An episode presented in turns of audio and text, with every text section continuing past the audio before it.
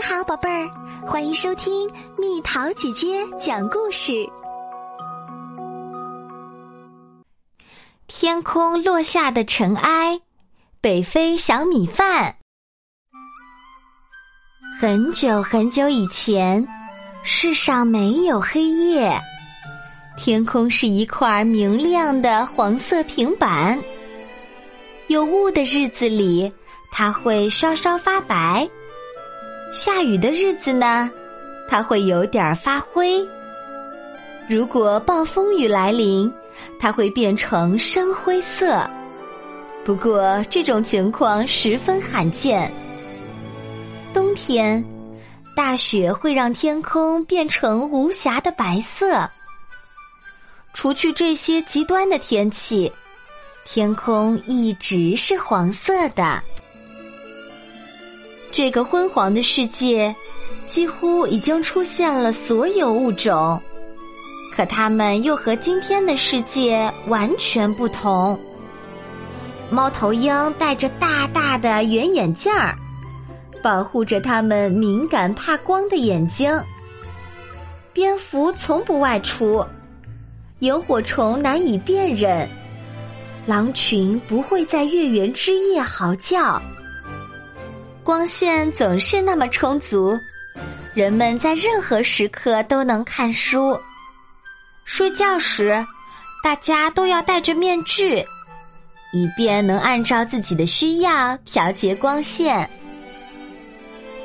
日复一日，这样相同的日子真单调啊！厌倦了这种一成不变的生活。那伊姆终于决定要改变这一切。他向撒哈拉沙漠走去，在空空荡荡的沙漠中，矗立着一个丑陋而光滑的擎天柱。在擎天柱下面，那伊姆展开一个无限长的梯子，开始往上爬。就在他快爬到梯子顶端的时候，不知从何处落下了一颗尘埃，正好落到他眼睛里，害得那伊姆差点从梯子上掉下去。这个黄色的颗粒是从哪里来的呢？站在离地三十五万六千三百七十二千米的高空中，这个问题显得有点微不足道。很快。那伊姆重新往上爬去，终于爬到了梯子的尽头。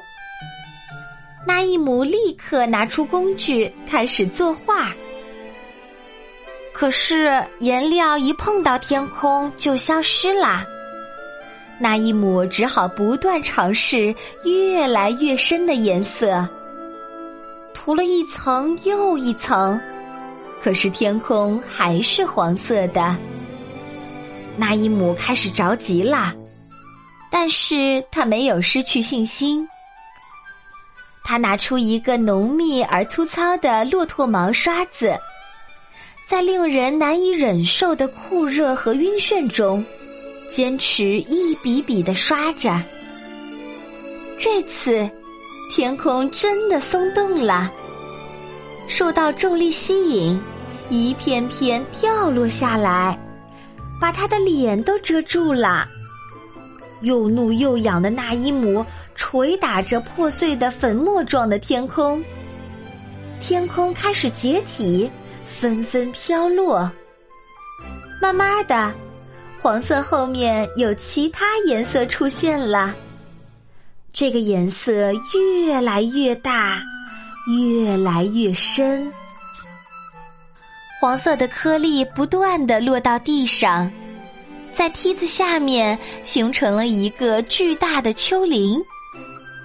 那伊姆下梯子可方便了，一伸脚就踩到了沙丘上。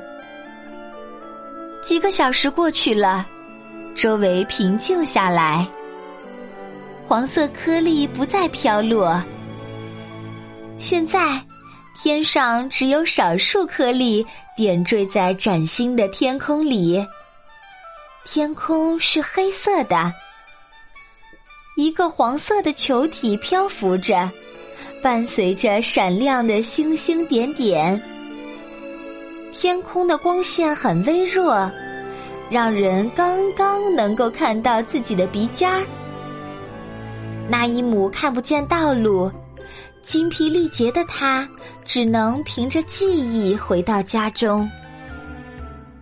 第二天，一个更大的闪耀的球体代替了那个金黄的球体。这个球体如此明亮，天空在它的照耀下变成了蔚蓝色。那伊姆的妻子巴提亚一大早就起床了，他走进厨房，打开窗户，被眼前的景色吓坏了。但这恐惧只持续了一秒钟。巴提亚是个非常好奇的女子，她睁大双眼，使劲揉揉，看了又看。巴提亚向门口跑去，真奇怪，门口有很多黄色的小颗粒。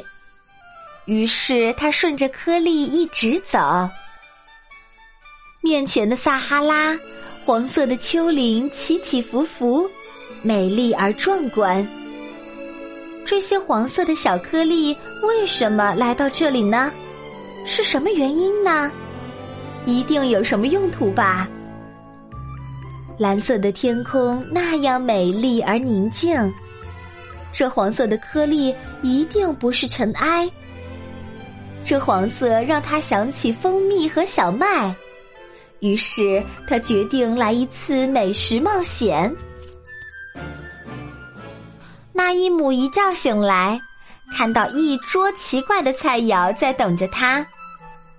那黄色颗粒堆起的小山，在过节才用的蓝色瓷盘中冒着热气。在花色的汤盆中，橘黄色、绿色、白色和红色的蔬菜。浸在香醇的汤里。桌子的左边是煮的恰到好处的嫩羊羔块儿，放在一个大银盘中。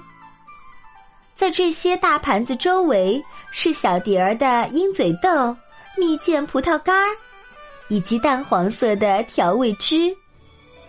最后，在桌子中间，一个很小的蓝黄相间的小碗里。是火辣的北非浓味辣椒酱。今天的人们已经离不开北非小米饭了，但是我们失去了把天空的尘埃变成食物的秘方，所以我们用研碎的小米代替。如果你讲起这个故事，别人一定会说你是痴人说梦。然而。如果这一切不是真的，猫头鹰眼睛四周的白圈儿又是哪儿来的呢？如果不是为了挂住面具的松紧带儿，我们又为什么会有外耳部分呢？好啦，小朋友们，故事讲完啦。你们家平时都吃哪些米饭呢？留言告诉蜜桃姐姐吧。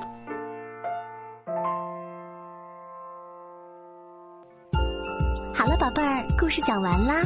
想和蜜桃姐姐做朋友，就在喜马拉雅中给我留言吧。